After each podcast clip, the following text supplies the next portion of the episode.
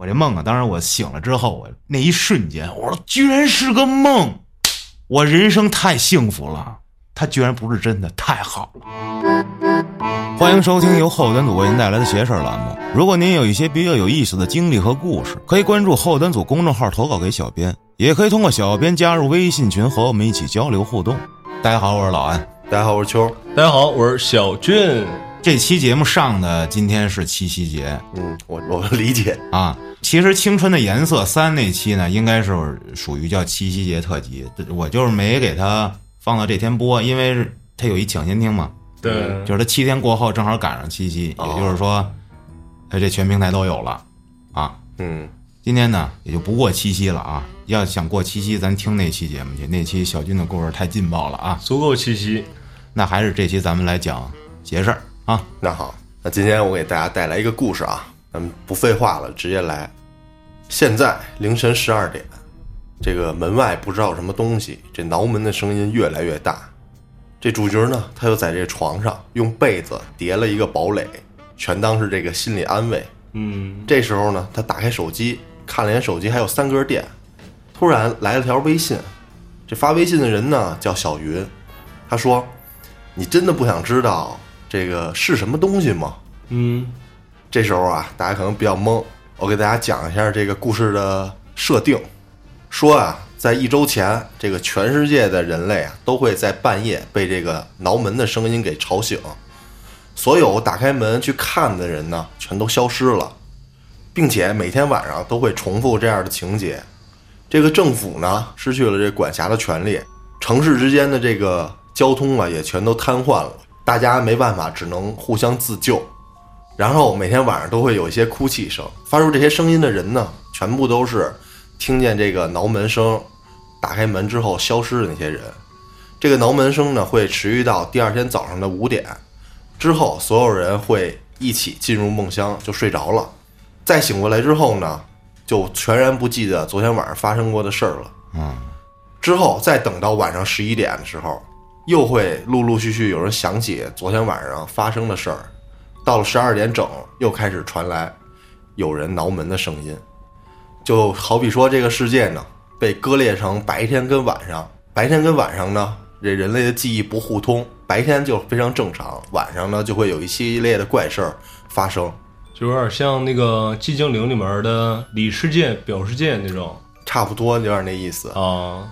之后呢，咱们的男主角叫林秋，就这样呢，经过了三个晚上，他呢有一个群叫自救组织这么一个群。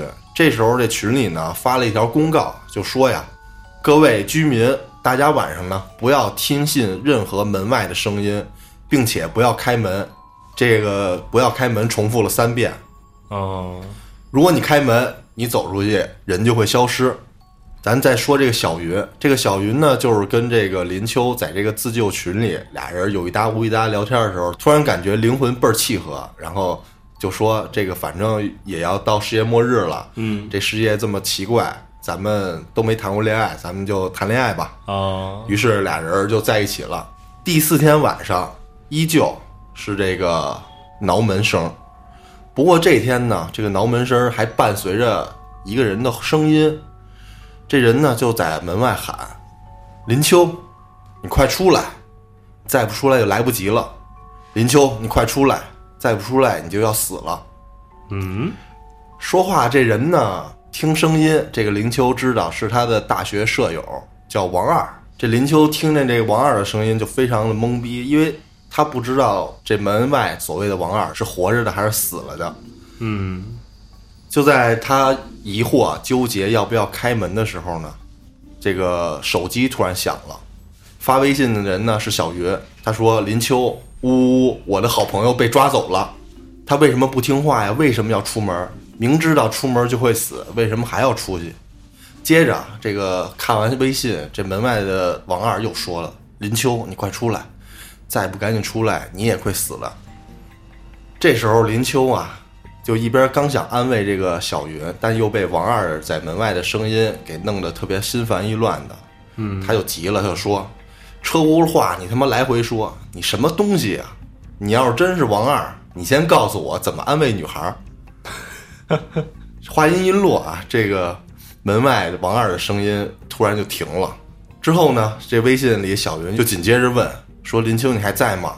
我这个手机啊只有一格电了，要不然呢，我只想给你打一电话。”当林秋呢正准备回小云的微信的时候，这个王二声音响起了，他说：“林秋，你是不是在门后呢？你先仔细听我说。”他就告诉这个咱们的男主角怎么怎么哄女孩儿。这男主角一边听着王二这个叫声，一边就心里就这什么故事情节？大半夜凌晨一点的，教我怎么哄姑娘。这个时候呢，这微信里小云又发来了微信说：“林秋还在吗？你？”这时候林秋说：“我在。”嗯，他刚准备用这个王二的这个话术回复这个小云，就在这时候，这个门外的王二他又说：“林秋，我是王二，我没死。可是你如果再不出来的话，我就会死。”这林秋就说：“你怎么证明你是王二？”这王二他就说呀：“我上学时候谈的女朋友你还记得吗？是音乐系的系花。但是今年开学的时候，她来咱们寝室跟我说分手。”他说我劈腿了，然后我否认了。当时呢，你还帮我劝他说让他相信我。这林秋想了想，确实有这么个事儿。接着这王二说：“我确实劈腿了。”哼，还有还有这么个事儿嗯，这是这么一个小伏笔，可能啊？之后呢，就开始说跟这个林秋说你睡觉喜欢打呼噜、放屁、磨牙之类的，就开始揭露他的这个小怪癖。就在这个时候，说着一半呢，这个林秋的微信又响了。一看是这个语音通话，他就纳闷儿：这小云不是手机还剩一格电了吗？怎么给我打电话了呢？是啊，接起电话就听啊，手机里传来林秋，门外也异口同声的也喊他的名字林秋，然后俩人呢还一起就互相就问他是谁。之后呢，这林秋就没敢回答他们任何一方。过了一分钟之后，这个手机就断了，之后的门外呢声音也没有了。一片寂静，这林秋呢就给小云发微信问他你还在吗？这小云也一直没有回答。之后呢，这个又朝门外问王二你还在吗？门外也没有声音再回答他了。这天晚上就差不多过去了，到凌晨五点，所有人都睡着了，这个林秋自然也是上床睡觉了。第二天早上九点，这林秋刚一醒，就听见门外面哐哐哐有人在那敲门呢，一边敲还一边喊。赶紧开门！下床开门之后啊，林秋发现这个敲门的人啊是他大学的同学。这同学呢就说：“你怎么回事啊？说好了今天你要来这个社团帮忙。”这林秋才想起来，昨天答应人家了，起晚了，就赶紧收拾收拾就跟人去了。去的路上呢，他还试探性的问了问他同学说：“你昨天晚上还好吗？”那同学就说：“呀，我特别好，我游戏十连胜，然后美美的睡了一晚上。”这个同学呢就觉得他特别奇怪，就问他怎么了。他呢就不知道怎么跟人说，于是就搪塞过去了。林秋呢又问他那同学说：“你今天见到这个王二了吗？”嗯，他同学就说：“王学新，他不是去北京参加比赛了吗？你不会是撸昏迷了吧？他走的时候还是你送的他呢？”这林秋就心里就 心想：“我他妈当然知道是我送的他，但是。”我也没法告诉你说他在门外面给我家挠了一晚上门呀。是啊，昨天就是他来的吗？对呀。于是这俩人就去这个社团。嗯。到了社团之后呢，他呢就拿出手机准备找这个小云，问问这小云怎么回事。但是拿出手机之后呢，他翻遍了整个这个联系人的列表，拢共五十七个人，三个群，但是没有小云的微信和所谓那个自救群的微信群。嗯。现在呢，目前就是这样。已知白天的城市呢是正常的，然后这个新闻上呢，世界各地也没有任何不正常的、奇怪的事情发生。然后呢，所有人晚上都不记得有这个挠门的声音。晚上呢，是可能是说晚上有一个广播，出门的人呢越来越少了，以至于消失的人也越来越少了。但是问题是，这个白天呢是有电的，到了晚上呢，这个整个世界是停电的一个状态。嗯，这个事儿就有点不科学。第二个已知就是这个晚上呢，这个所谓的那个自救群和小云的这个微信呢，确实存在他的手机里。这时候他突然就想到，断电为什么会有互联网呢？是啊，断电他应该断网了。嗯，并且他还怀疑这个自救组织是否是真的。还有一个疑点，就是在过去的这些天里，他从来没有想过在晚上联系任何一个他白天认识的这么一个人。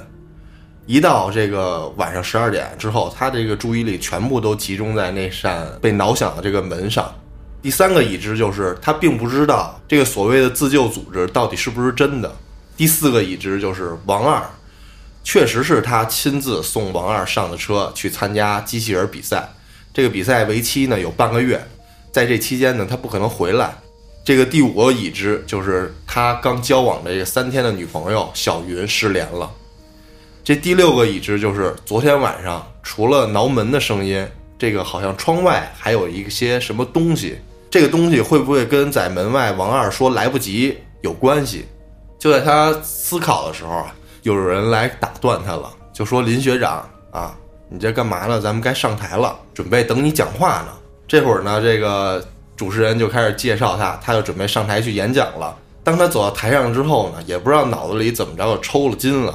他又跟台下同学们说：“如果你们今天晚上联系我，我会告诉你们一个惊天秘密。”就这么一句话，然后台下人就惊了，说：“你什么意思？你这个目的暴露的太明显了，变态啊！你有点猥琐。”嗯，说完这句话呢，他呢就转身在这个黑板上写下了自己这个微信号，之后就自己下台走了。嗯，这白天就经历了这么一个事儿，然后他就回自己这个出租房里，等待着今天晚上会不会有人联系他。到了晚上十一点的时候，这个手机微信接到了小云发来的消息。这小云说：“我今天不舒服，可能是昨天喝牛奶喝过期了。”因为这小云这个微信是从他的手机上莫名其妙突然就多出来这么一个人，然后他又检查仔细的看了一下他的头像、聊天记录，还有朋友圈。全部都跟他前一天晚上一模一样，嗯，他呢就是正常的渣男话术，多喝热水，多喝烫水。嗯，等时间到了十二点整呢，这门外的声音又响起来了，接着就传来王二的声音，说：“林秋，你快出来，出来了之后你才能活下来。”今天这个王二的话术呢有一点改变，这时候呢，林秋正纳闷，就想他说的这话呢，到底为为什么老让我出来？这个小云的微信就说：“林秋，你不要相信他。”这时候这王二就说呢：“说林秋，我知道你现在觉得这事儿特别荒谬，但你一定要相信我，我是你的好哥们儿，我不可能骗你。”接着微信就说：“林秋，你不要被他蛊惑，出去的人都消失了，你千万不要开门。”这林秋呢，就看着这个手机和听着这王二在门外的这个话，他就觉得不对劲。啊，但是又说不上来哪儿不对劲。接着王二就说呀：“我认识你多久了啊？我比不了你刚认识一三天的姑娘嘛。”就不断的开始用这个感情牌去攻击这个林秋的内心。反正林秋呢，在这些一系列的这些话之中啊，他产生了动摇，他有点想给这个王二开门的想法了，并且这两个人呢，就像是可以这个实时通话一样。通过这个小云是通过林秋的手机给他发微信，这个王二是在门外跟他说话，这俩人好像都知道对方说什么一样，开始在那交流似的。一个让他出去，一个让他千万别出去，并且都会说：“我不是在害你，你千万别相信另一个人。”这林秋呢，就在这个混乱的情况中睡着了。睡着之后呢，他突然就被这个王二的一声冷哼又给惊醒了，就冷笑啊，这王二就说。你不记得两周前的那场比赛了吗？是咱俩一块儿去的，你还记得吗？之前不是说说是林秋给王二送过去了吗？但是他自己没去啊。对，这林秋听完这句话呢，然后又开始回忆，就回忆回忆，他又睡着了。结果到了第二天，这个早上九点，今天呢起来之后，他发现有点不一样。不一样的是什么呢？就是他还记得，就是这两天晚上发生的事儿，因为。按这个故事的设定呢，是所有人在醒来之后都不会记得晚上发生的故事。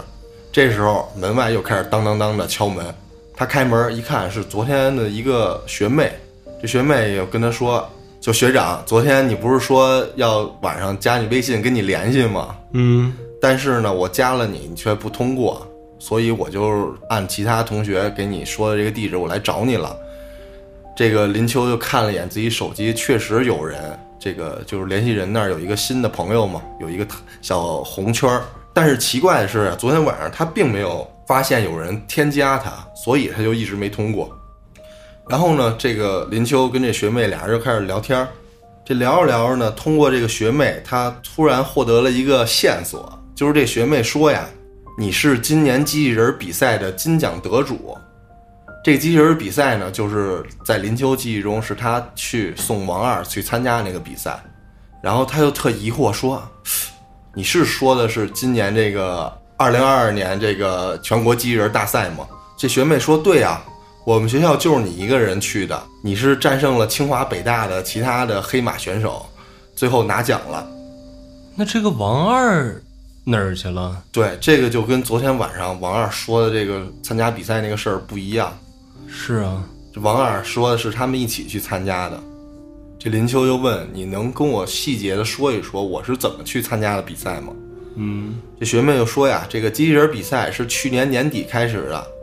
那个学长，你做这个机器人呢，在这个初赛的时候拿到了前五这么一个好成绩。咱们学校呢只有一个这个名额，决赛呢是在一周前举办的。你在这个比赛中还拿到了第一名。”这林秋听完了这个学妹的话了，就非常的困惑。他跟这个学妹说呀：“说这个你今晚可以再跟我聊天吗？随便发点什么都行。”这时候呢，学妹就说：“今天我找你其实是想跟你商量一个事儿。说学长，你不觉得这个世界有点不对劲吗？”然后这林秋又问：“什么意思？”这学妹又说呀：“好像有些事儿发生过，但是又不记得，而且有的事儿呢是他记得，但是别人又不记得。”这林秋就问这学妹说：“你记得昨天晚上发生的事儿吗？那天我在这黑板上写联系方式，我就是想让你们在晚上联系我，因为啊，我发现了这晚上好像有一些其他的事儿在发生变化。”这学妹呢就说了一句：“说她倒觉得这个世界呢，黑夜比白天还更正常一点儿。”说完这句话呢，就先走了，并且约定晚上俩人再联系。等这个把这学妹送走之后啊，这林秋呢就出去去外面逛了一圈，说想看看这白天的世界到底有没有什么不正常的。于是呢，逛了一圈之后，发现这个世界并没有什么不正常的，自己就回家了。回家就开始期待这个晚上的到来。在晚上到来之前呢，自己在屋里整理思绪，已知现在自救群里的人呀，其他的人没有什么异常，但是呢，这林秋也联系不到他们。他们呢？这些群里的人就像是微信里的一群代码。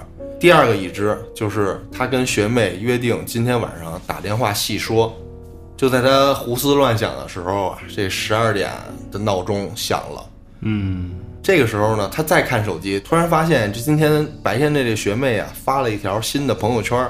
他点进一看呀，说的这朋友圈内容还是这学妹晚上走的时候说的那句话，说。夜晚的世界可能比白天会正常，他赶紧点开这个学妹的头像，准备给她发微信，说：“学妹你在吗？我是林秋。”发完微信呢，这时间过了五分十分钟，学妹又一直又没有回复他。过了一会儿呢，这林秋呢觉得这个希望破灭了，他呢就张嘴就问：“说王二你在外面吗？”还说：“小云你也在吧？”他是一边说话，然后顺便一边给那个小云发微信。这样，这林秋就说了：“说这是我最后一次跟你们沟通，也是最后一次跟你们说话。五点之前，我今天会做出一个选择。”他这话话音刚落，这门外的挠门声啊就停了。之后过了几秒，突然呢，这个屋里啊刮来一阵怪风。可是他扭脸一看，这个窗户啊，这窗户是关死的。这时候，这王二的声音就响起来了，就说：“林秋，你想说什么？只要是我知道的，你随便问。”随着这个王二的声音，这个微信里的小云呀，也疯狂给他发点头的表情包。这林秋呢，就问说：“王二啊，你为什么说机器人比赛是我们俩一块参加的？”王二说：“因为我知道以你的性格，今天你一定会去确认这些事儿。我希望你能相信我。”只要你去证实了这个事儿，你就会明白，我就是王学新，兄弟，我一定要救你。这林秋就跟王二说：“可是，在我的记忆里，你是一个人去参加的，我只是把你送上车而已。”这王二又说了：“说你还记得吗？这个比赛呀，由于这个疫情的缘故，压缩了赛程，只比了一周就结束了。本来结束之后啊，咱们俩要一块儿回来，但是呢，这王二不是之前劈腿了吗？他劈腿这个对象呢，就在这个北京上大学，他就让这个林秋先回去了，他就多待了一周。这王二接着说，当天晚上我送你上车，就是那天晚上我在酒店，酒店的门外呀就传来了这个挠门的声音。他以为啊是他跟这个劈腿对象俩人在屋里成长的时候声音太大了，这门外有其他人让他们小点声。结果第二天晚上、第三天晚上持续不断的有挠门的声音，然后这王二的手机里还多了一个群聊，就类似这种幸存者自救组织之类的群聊。嗯，这王二呢，他说我从来没有加入过这个群聊，但是这个群公告就说呀，这北京地区正在遭遇异常的情况，说大家晚上不要出门。说那天晚上啊，那个妹子自己在学校，她特别害怕。这王二呢，他就安慰她，说实在害怕你就别出门。这王二说完之后呢，就自己打游戏去了。这个林秋一听这王二的这个，觉得这个时间也确实对得上，他呢就有点信任这个王二了。但是呢，他知道这王二所说的这些事儿并不全都是真的。这林秋就接着问：“然后呢，你跟这妹子又发生什么了？说你为什么又从北京回来了？你又是怎么回来的？”这王二就说呀，他自己玩了两天，等他想去这学校找那姑娘的时候，却发现那姑娘已经不见了。他就问遍了这姑娘的所有同学，因为那姑娘啊，寝室只有她自个儿一人住，所以这王二呢就觉得没什么事儿，就先回去了。但是呢，这姑娘呢就再也没回过他的消息，电话、微信，一切的全部都失联了。只有微信上，只有最后那姑娘给他发了一个消息，就是说呀，她害怕的不行了，一直在这寝室的床上躺着。这王二呢，那会儿正好是打游戏呢，就没回他。这是他跟姑娘最后一次这个消息兑换。相当于那姑娘给他发消息了，但是他给错过了对他开黑呢。啊。这时候呢，这小云就在微信里说：“哼，肯定是他没听话，自己出去了。”接着王二就说：“不可能，这姑娘胆子特别小，还怕鬼，根本不可能自己走出去。”王二还补了一句，说：“林秋，一直留在房子里的人才会消失。”这林秋听完之后啊，他确定啊，这王二跟小云虽然能隔空对话，但他俩是不同的人。这林秋接着又问王二说：“王二啊，我们参加比赛得奖了吗？”这王二就说：“我他妈真服了你了，都什么时候了，你还管这种屌事儿是啊，那命都快没了，还什么讲不讲了还？？”这林秋听完王二说完，就说：“现在我要打一个电话，给一个很有可能和我境遇相同的人打这个电话，这个人可能比我还要了解这个状况。”这话说完之后，王二跟小云俩人同时阻止这个林秋打电话，都说不要打电话。这王二就劝他说：“林秋啊，我劝你别打电话，你现在唯一的选择就是放下手机，跟我一起出门，咱俩一起活下去。”这小云就说：“林秋，你别打电话，我的直觉告诉我说，你打完这个电话呢，会给我们增加麻烦。”这林秋就不耐烦说：“能有什么麻烦？我打个电话，是揭穿这个恶作剧，还是揭穿你们俩的真实身份？”这王二就说呀：“如果你打了，你就会消失，你个傻逼。”这林秋呢，就一边跟他们周旋，然后一边心里琢磨到底要不要打。最后心一横，他拨通了这个学妹的电话，通了。但是呢，电话那头传来的是“对不起，您所拨打的电话不在服务区”。随着这一句句这个“对不起，您所拨打的电话不在服务区”声之后啊，这个门外的王二和这个手机里的小云也再也没给他发过消息和跟他说过话，所有的声音就都消失了。这个林秋呢，就上床准备睡觉了。等他再次睁眼呢，是第二天早上八点半，他猛然就醒了啊！他以为还是有人敲门呢，但是实际上是没有。他一直躺到了九点，九点了也依然没有人敲门。这会儿呢，他下了床，洗漱完之后推开门，准备迎接真实的世界，并且拿出了手机啊，就给这个学妹打了电话。嗯，电话通了之后啊，就说这个学长早上好。这学妹还恭喜他，意思就是说你可能是终于成功了，你醒过来了啊。说今天下午咱们约个时间，咱们聊一聊这个事儿。我说到这儿为止就太诡异了。这个学妹她什么也不知道情况下，她就能知道这个林秋发生了什么。对，然后小云跟那个老王，他俩还能隔空对聊。对，接下来就是解密的时候了。啊，这个学妹就到了这个林秋家，然后就跟这林秋说呀：“说咱们这个世界现在出现了点问题，说这个全世界的人呢，晚上都能听见这个挠门声，这个所有人呢，全部陷入了一场梦境。嗯，即便是你在梦境之后醒来的白天，也依然是另外一个梦而已。”这林秋就说呀：“说这个。”如果白天也是做梦，那晚上也是做梦的话，那为什么这两个梦会有这么明显的割裂感？说难道这个人能同时拥有两个梦境吗？这学妹又说：“你做过梦中梦吗？比如说你梦里早上起来你要去上学啊，所以你就起床刷牙去学校，但是呢，实际上这个时候你还是没有醒，还在床上躺着呢。”哦，那这林秋又问：“那所谓这个出门就会消失是为什么？”这学妹就说呀：“这出门其实并不是消失，而是你推门出去之后，你就会到更深层的梦里去。那层的梦呢，具有强大的欺骗性，让你以为一切都恢复正常了，实际上只是让你放下了恐惧，卸下了你的警惕，啊，你就不会在更深层的梦里感到焦虑。你在更深层的梦里只会感到轻松跟快乐，就是进入无限阅读了。”对，这个林秋还问说，又莫名其妙加入了一个微信的自救群什么的，还认识一个女的。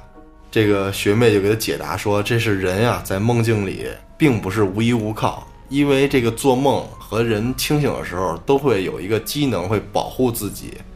你这个所谓的女朋友小云，就是你的潜意识。当你陷入在梦境之中呢，这大脑呢？他会有所察觉，他会催动出潜意识来，让你的身体啊、神经啊，还有情绪恢复。这个意思呢，就是说，这个小云是在这个林秋梦里自己创造出了潜意识，为了不让他开门坠入更深层次的梦境，来阻止他的。接着，这学妹又说呀：“说我们还调查过你，说在真实世界里，你确实去参加了那个机器人比赛，也得了冠军。”但是这个比赛呢，本来是两个人一组，你呢是负责机器人的设计，你的这个同学也就是那个王二，他呢是负责这个机械的装置。嗯，又去查了那个王二的档案，发现他并没有处于梦境当中。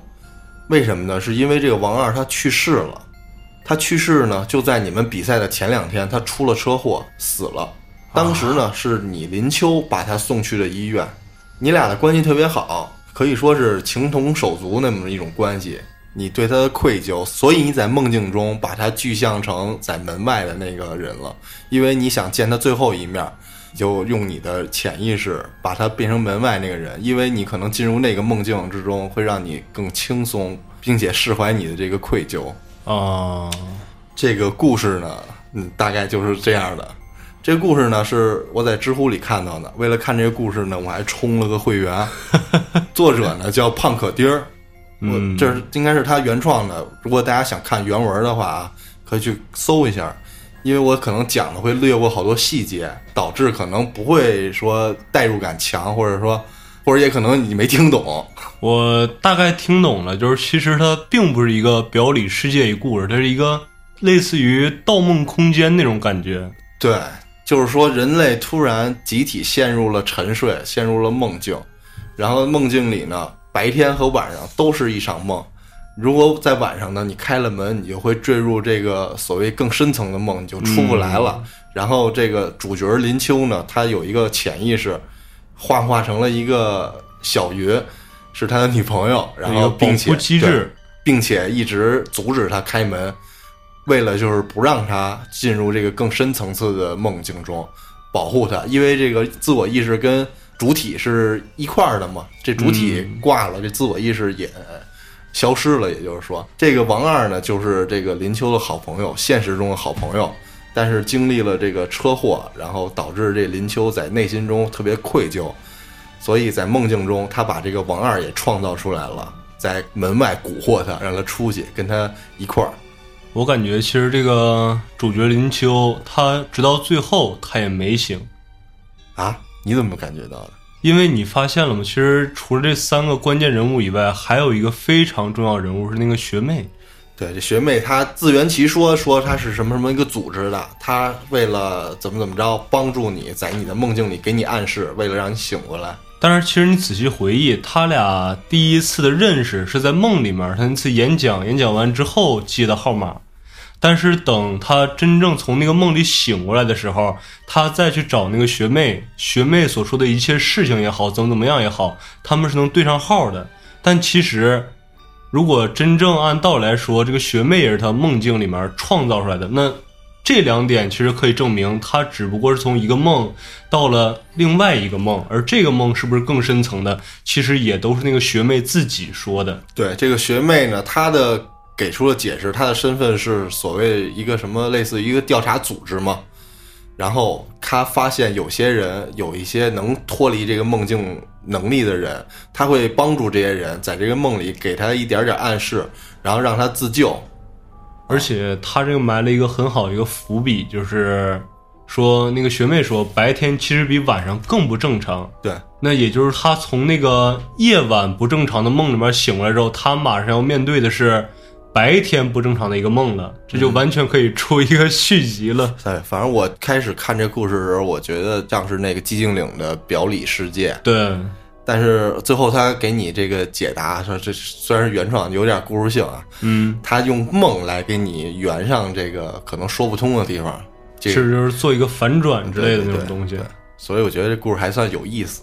总体听完感觉还不错，大家如果想具体看的，可以像秋儿刚才说的，就自己找一下看一看。啊，可能我给大家讲没太讲清楚啊，哼 可以看看原文你讲了这么难以理解的故事，那我给你们讲点通俗易懂的吧，啊。好吧？投稿的这位朋友叫能饮一杯无，还挺深奥，听着。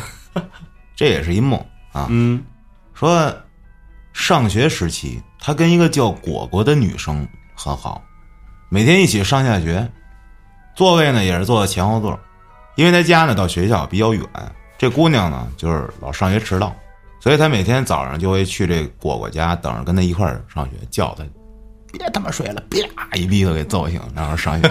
啊，就这样，他跟果果的家人也就比较熟悉。有一天晚上，他做了一个奇怪的梦啊。这开头呢很平常，放学啊跟这果果一起走，感觉这个天呐阴沉沉的，想着先把这果果先送回家去。但是很奇怪的是，他明显的感觉到，他们走的这路不是回家的路，就问了很多遍这个果果啊，说你路对吗？那姑娘很坚定的说：“啊，没错，就这样走。”哎，走着走着还真到了，到了他家又不对，房子不对，这家里的人也不对，明明是在做梦，但是他能很清楚的想起这果果家里人的脸啊，就对不上。这梦里呢，他看见这果果站在那些人的身边，感到很不安，就问：“你今天要不要跟我一块儿回去？”但是这句话好像引起了这屋里其他人的注意。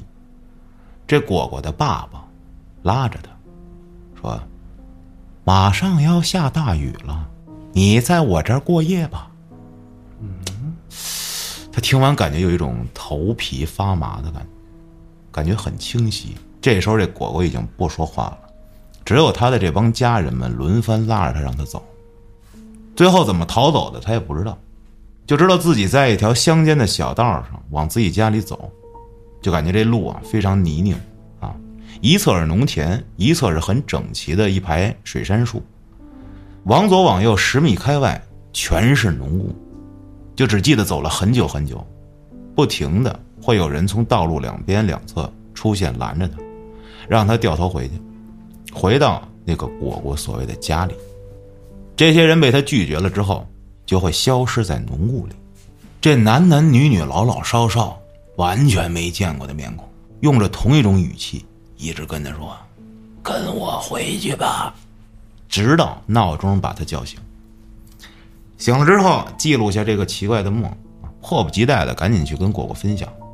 那天因为起晚了，没法去这果果家找他了，所以打算到学校之后再说。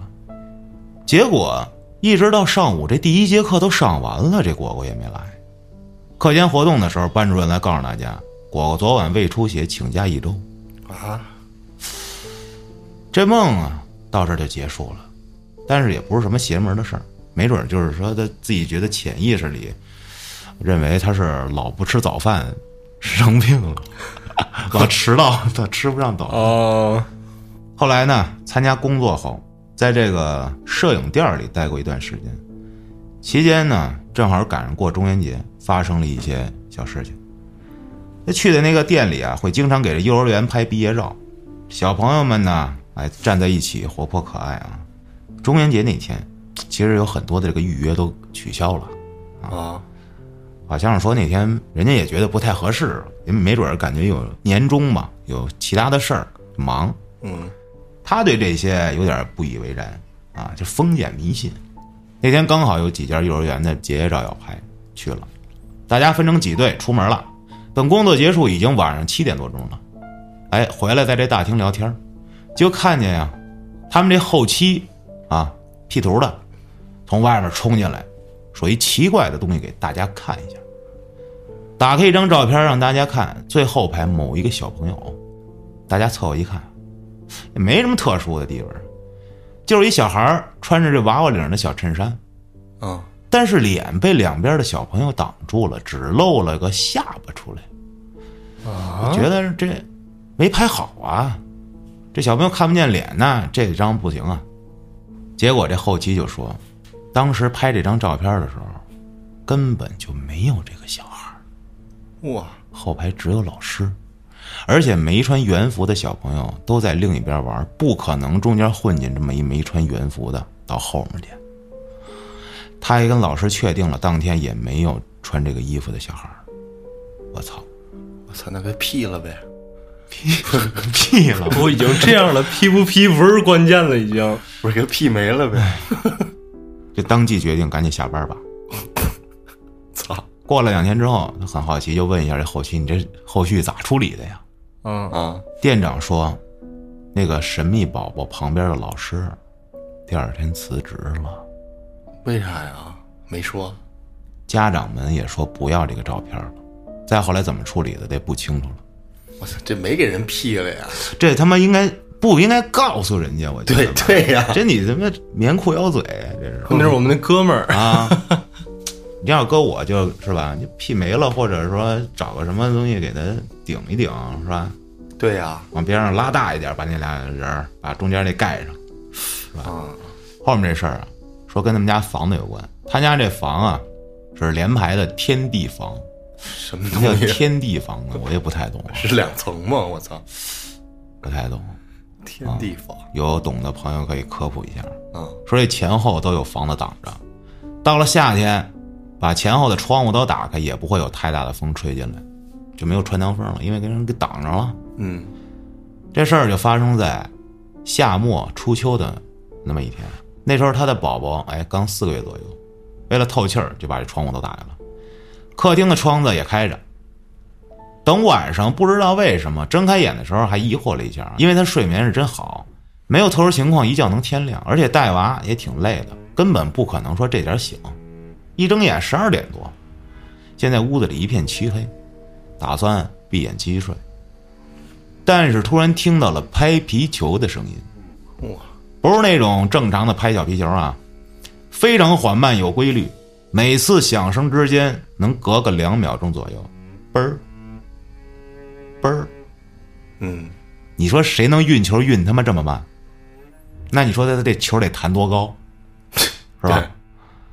而且这声音的源头在客厅，啊，不过客厅里面确实有个球，是那种很大的那种瑜伽球，啊，可能是说风吹的吧。哎，这个想法在脑子里一闪而过，但是很快他就感觉到窗外并没有风吹进来呀、是他家被围上了吗？不，哎，客厅那边肯定也没有那么大的风可以吹动这瑜伽球啊。那是什么事儿啊？谁他妈跟那拍球呢？我该怎么办？要不要打电话叫老公过来？吓得汗都出来了，当然不敢动，只能伸手去拉着宝宝的小手，手机也不敢按亮，就感觉自己一点睡意都没了。全神贯注着听着这皮球的声，担心他会不会往自己这房子那儿移动。再后来，坚持的时间太久，就迷迷糊糊睡着了。醒了之后，赶紧去客厅看了一下瑜伽球的位置，完全没动过地儿，还是好好的待在沙发的旁边。问问老公，他昨天晚上有没有听到奇怪的动静？啊，因为这老公是在隔壁房间，没听见。后来，他也没在屋里听到过这个声儿了。哇，但我觉得也不像是瑜伽球吧，瑜伽球跟皮球，反正瑜伽球儿拍过，啊，什么声儿？挺沉的，能弹起来吗？能弹起来。能弹起来两秒吗？那够呛吧？他应该如果说是弹起两秒，就是说把这球往地下扔一下，然后拿住哦，再扔一下哦，啊，那样。你想瑜伽球，你一只手你也弄不过来，它挺大的呢。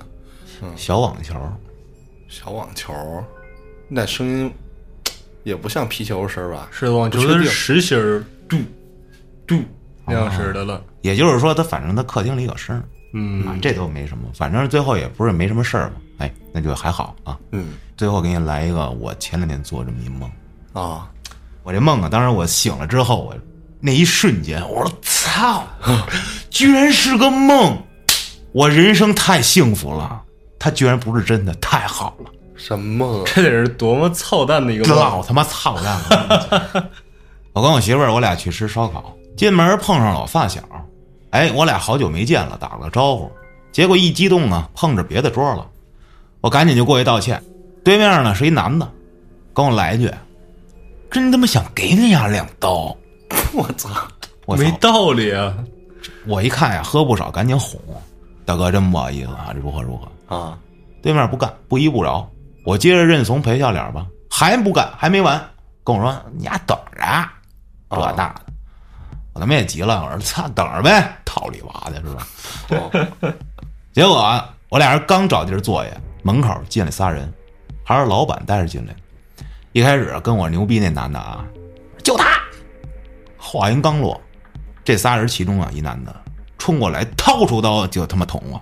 嚯，我唰一个闪现躲避啊，嗯，接着噗又给我一刀，都捅上了这俩。没没有没有没有，我双手迅速擒住他握刀的手腕，顺势往右一带，往后一拽，他整个人腾空转了一百八十度，一个屁墩儿坐在地上。嚯，还会功夫啊？哎，盛怒中的我呀，摸起旁边桌上的一把筷子，嗯，记得很清楚啊，三根儿，从他下巴往上，噗噗噗，我就三下哎。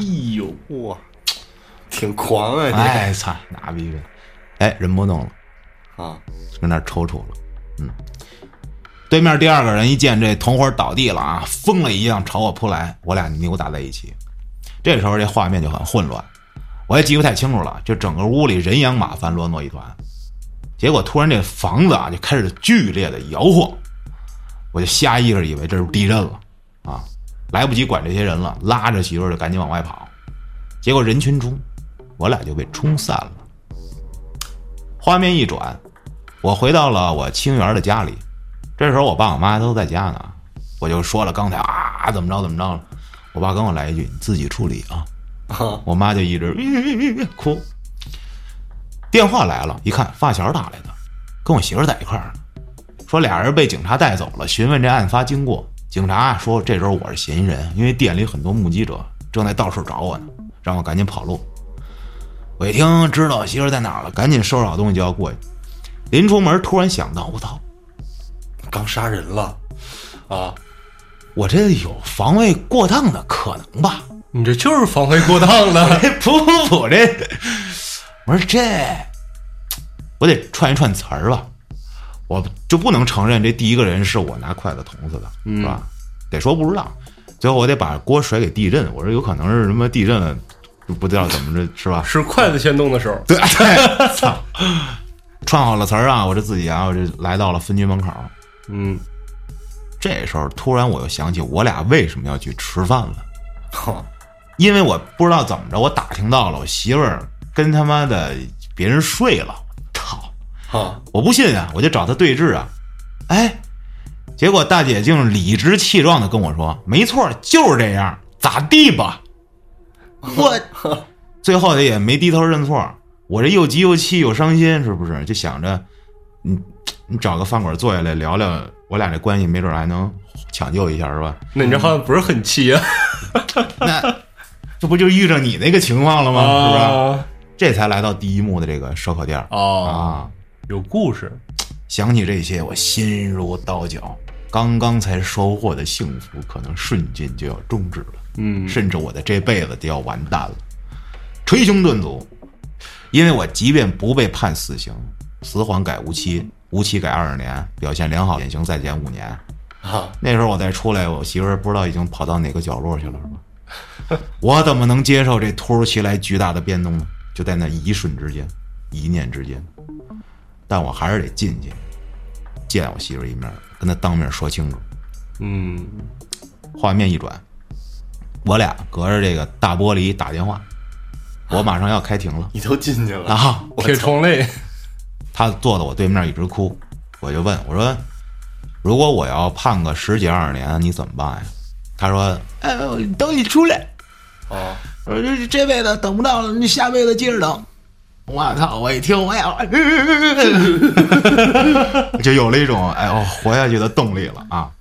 哎，开庭了，这时候啊，嗯，就各种流程巨真实，我操！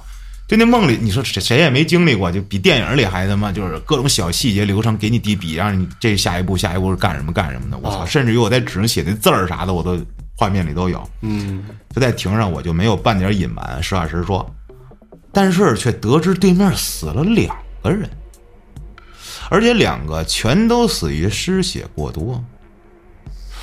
我他妈只记得我杀了一个人呀！是啊，啊，第二个那不是没决胜负呢吗？啊，我操，这当时所有人都慌忙逃命，这到底是怎么回事？可是这时候就发现，这检察官呀、法官似乎都跟对面穿同一条裤子，这情况对我非常不利。就刚刚那种活下来的希望，刹那映逝。看样子我至少得来个死缓无期了。想起媳妇儿对我说的话，我内心里掀起了波澜。我知道我不能这么自私，让他浪费他的生命耗在等我出来上，这对他太不公平了。哦，我必须离开他。长痛不如短痛，过不了多久，他没准也会从这件事儿里走出来。他还有他的人生要去走完，因为在漫长的时间里，他都要为了他对我的承诺，背负着来自四面八方的压力。的生活不该被我毁掉，我绝对不能连累他，而我也无法接受以后的日子没有他，从此身强为伴，孤独终老。休庭中，我决定结束自己的生命。嚯，行了，哎呦我的妈呀！有没有可能别人一问你对象有那样啊，单身？啥呀？就这么一说，我操！真的，当时就是梦里巨着急，就说这事儿怎么办？哦，我操！急死我了！一醒，哎呀，我的人生充满了希望。那那这最后醒的时候是你自杀了，就是实施了这个行为了，不是，就是我当时就是特着急，特着急，特着急，然后一下睁眼了，就没有继续了。就想到这个念头，然后醒了。对啊，赶紧我就把这些打字打下来发给他。我操！我操，然后旭哥，我再告诉你，结果给我来一个十二点下课看，妈的！然后旭哥，我告诉你，其实那才是真的，现在的一切只不过是你我他妈已经死了是？吧？对，实际上我已经他妈的自杀了。哎，反正就是生活中的这些梦吧，挺有意思的，我就记录下来跟人分享分享，啊，有点东西。嗯，最近做梦了吗？最近做梦了，但是特别混乱，啊记不住。然后我记得我能梦见，老梦见你，啊！梦见我咋的？你们俩我记不住了，，你们俩才是真爱。呃，反正老是梦见你。有前段时间是好的是不好的？没有好不好，因为这好多事儿就是跟那种闪回镜头似的那种一段一段的，记不住了。想我了可能。就是梦见去监狱探视你那会儿吧？不知道合着他妈是那个同一个同一个世世界的事儿，操！妈不会对面的人就是你吧？操！啊，这期呢就是跟大家分享了几个梦，是吧？嗯，第一个故事虽然是原创，但是也是这类似于梦的啊，哈。对对对，啊，在生活中啊，这遇邪事儿的几率，它也不能像吃饭一样，是吧？所以说，大部分人呢，接触邪事儿也就做梦了哎，这个哎，旭哥，啊。你怎么我从这儿埋一扣子，我有一个事儿啊，不知道是梦还是真的，我现在断不出来。你怎么着？我给你断断呗。这个故事太长了，啊所以说埋一扣子，咱下回说。行，可以啊。呃，希望大家呢，把自己身边做过这奇怪的或有意思、搞笑的这些梦啊，也都给投稿过来哈。嗯。好了，今天就聊到这儿了，感谢您的收听，咱们下期再见。